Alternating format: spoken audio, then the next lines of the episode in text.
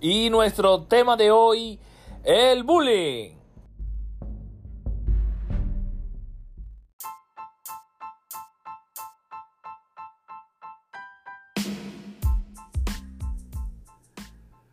Muy buen día, tengan todos bienvenidos a Empatía que Empodera, el programa, el podcast que tiene como finalidad brindarte esa seguridad que te impulsa a superarte. Tu programa de todos los lunes con Luis González, el creador de la página Tú si puedes, donde día a día te daré tips, consejos y estrategias que te ayudarán a vivir cada día más feliz, sin apegos emocionales y con una vida libre de bullying.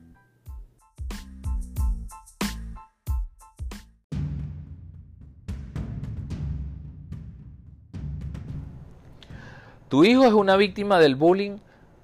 ¿Has notado algún desinterés por sus estudios o por ir al lugar donde recibe su educación? Hoy te daré tres señales de que tu hijo puede estar siendo víctima de bullying y te daré un secreto para que puedas ayudarlo a salir de este problema más fácilmente. El bullying consiste en la práctica de actos violentos o intimidadores constantes sobre una persona. Bully viene derivado de una palabra en inglés, que su significado es intimidador o un sustantivo que se traduce en matón o bravucón. No es más que un acoso físico o psicológico al que someten de forma continuada al alumno sus compañeros. Quiero aclararte que si el problema es solo momentáneo, de un día dos días, pero no es constante, no está considerado como bullying. Ahora bien, déjame contarte una historia que te ayudará a entender más o a identificarte quizás con esa historia que pueda estar pasando tu hijo. Cuando era un niño me gustaba ir a la escuela, aunque a veces solo me incomodaba un poco levantarme temprano, ya que me acostaba muy tarde y esto lo estoy adjudicando a que no tenía alguna actividad extra que ayudara a drenar esa energía que nosotros como niños normalmente tenemos y que esas actividades extra luego de la escuela nos ayudan a conciliar el sueño mucho más rápido, más temprano y por ende descansar más y a la hora de levantarnos temprano pues tener mucha más energía. Pero continuando con la historia, un día empezaron unos niños a molestarme y a crear una situación sumamente incómoda para mí.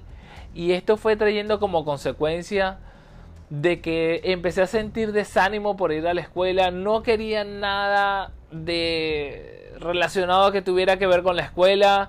Ni nada que ver relacionado con tener que ir. Porque eso me desagradaba muchísimo. Porque estaba relacionado a que cada vez que yo fuera a la escuela iba a tener este mismo tipo de burla constante que yo iba a ser el hazme reír de mis compañeros. Por este grupo de muchachos que se tomaron la, la amabilidad de hacerme mi vida en ese momento de cuadritos.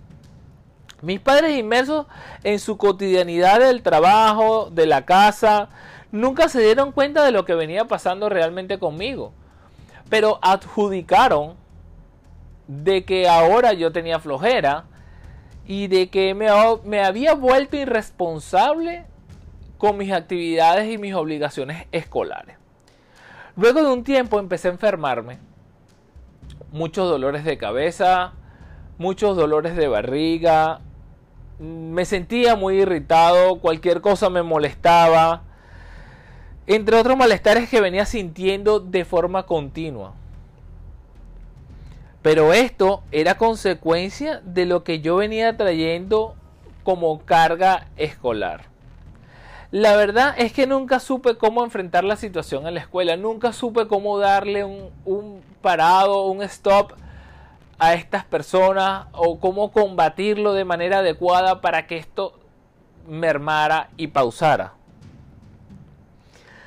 Pero muchas veces, por ese temor que nosotros tenemos a las personas que no hacen el bullying y que nos tienen amedrentado, bien sea con palabras o físicamente, no hacemos las correcciones correctas o tomamos una decisión adecuada de contarle a nuestros padres o profesores porque estamos intimidados por ellos. Y pensamos muchas veces que contarles a ellos y que nuestros padres puedan ir a la escuela, tomar acción o decirle al maestro puede traer unas represalias peores y que nosotros nos pudiera ir peor en el futuro si tomamos acciones.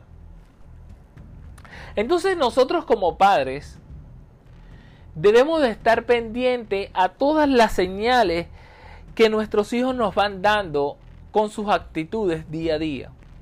Y que nosotros como padres, aparte de nuestras responsabilidades que ya tenemos en nuestro rol como padres, como trabajadores, como hijos y las otras responsabilidades que podamos tener día a día, tenemos que estar muy pendientes de estas señales quizás mínimas que nuestros hijos nos estén dando. Quiero contarles que si en ese momento mis padres se hubieran dado cuenta de las señales que yo les iba dando inconscientemente, la historia de niño hubiera cambiado de adolescente y una parte de lo que fue mi adultez. Porque obviamente este tipo de agresiones constantes van creando muchas inseguridades en nosotros. Nos van creando incertidumbres. Entonces es importante que nosotros podamos atacar este problema a tiempo para reforzarle esa seguridad que necesitan nuestros hijos para desenvolverse en el futuro mucho más seguro. Tres señales que yo di en mi historia y que tu hijo lo puede estar dando y que debemos de estar pendientes es uno el desinterés del querer ir a la escuela. La segunda es querer evadir nuestras responsabilidades escolares, no queriéndola hacer o no llevándola a casa porque supuestamente se nos olvidó. Cuando este tipo de actividades y acciones están pasando, nosotros tenemos que estar pendiente de qué está ocurriendo a nuestros hijos. Y por último, cuando nuestros hijos se enferman de una manera muy constante. Esto fue otra señal que debería prenderse una alerta de que algo está pasando. Porque muchas veces fui al médico y no consiguieron nada. Obviamente mis resultados médicos y exámenes salían todo perfecto.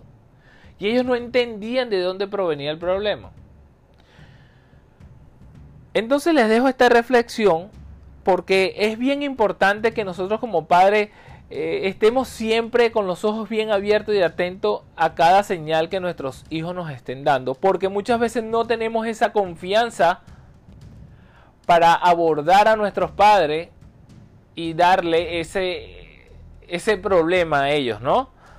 Por el mismo temor.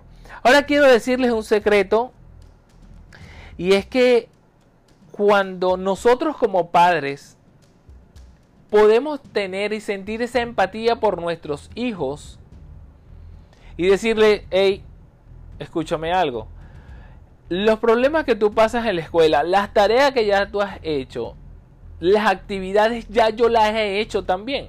Cuando estaba de tu edad, yo hacía estas actividades, me gustaba hacer esto, y que él empiece a sentir que cuando nosotros también fuimos niños, nosotros tuvimos preocupaciones, tuvimos angustia, tuvimos actividades, tuvimos alegrías, emociones, que Él pueda sentir que ya nosotros hemos pasado por ese camino y que somos nosotros sus mentores, sus guías, las personas adecuadas en los cuales ellos puedan confiar.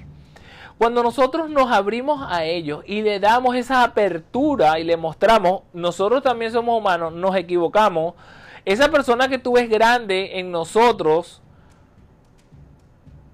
ha pasado por problemas, ha tenido sus circunstancias, ha tenido que superar adversidades. Y estoy aquí para ayudarte, para darte esa mano amiga, para que puedas apoyarte de mí y yo ayudarte. De esa manera nuestros hijos podrán ser un poco más abiertos. Contarnos sus problemas a diario, qué le gusta, qué cosas no le gusta, qué materias le parecen más divertidas, qué materias se les hace con más dificultad de entender y comprender. Y que de esta manera estamos creando niños, adolescentes y adultos más seguros, capaces de tomar decisiones más firmes, capaces de poder tener una confianza cautivadora, que ellos puedan lograr sus sueños y sus objetivos, aquellos que nosotros como adultos algún día pensamos y quizás no hemos logrado aún, yo quiero ser bombero, yo quiero ser policía, yo quiero ser ingeniero, quiero ser médico, quiero ser astronauta, quiero ser, que se perdió en el camino por inseguridades, problemas, el tú no puedes, tú no eres capaz. Muchas cosas que quizás en nuestras casas, en nuestros propios hogares, nos dijeron y nos marcaron. Entonces mi invitación como padre es a cuidar nuestras palabras en casa, a estar pendiente de nuestros hijos para crear un mejor futuro, para que esos niños de hoy, adolescentes o jóvenes, el día de mañana, sean los que estén construyendo un mejor país y un mejor futuro para un nuevo porvenir. Los dejo, si te gustó mi podcast, dale like, por favor comparte porque sé que esta información que te ha llegado a ti puede ayudar a muchos otros padres y niños a que superen un problema que hoy en día es a nivel mundial. Recibe de mí un fuerte abrazo y quien te habló Luis González.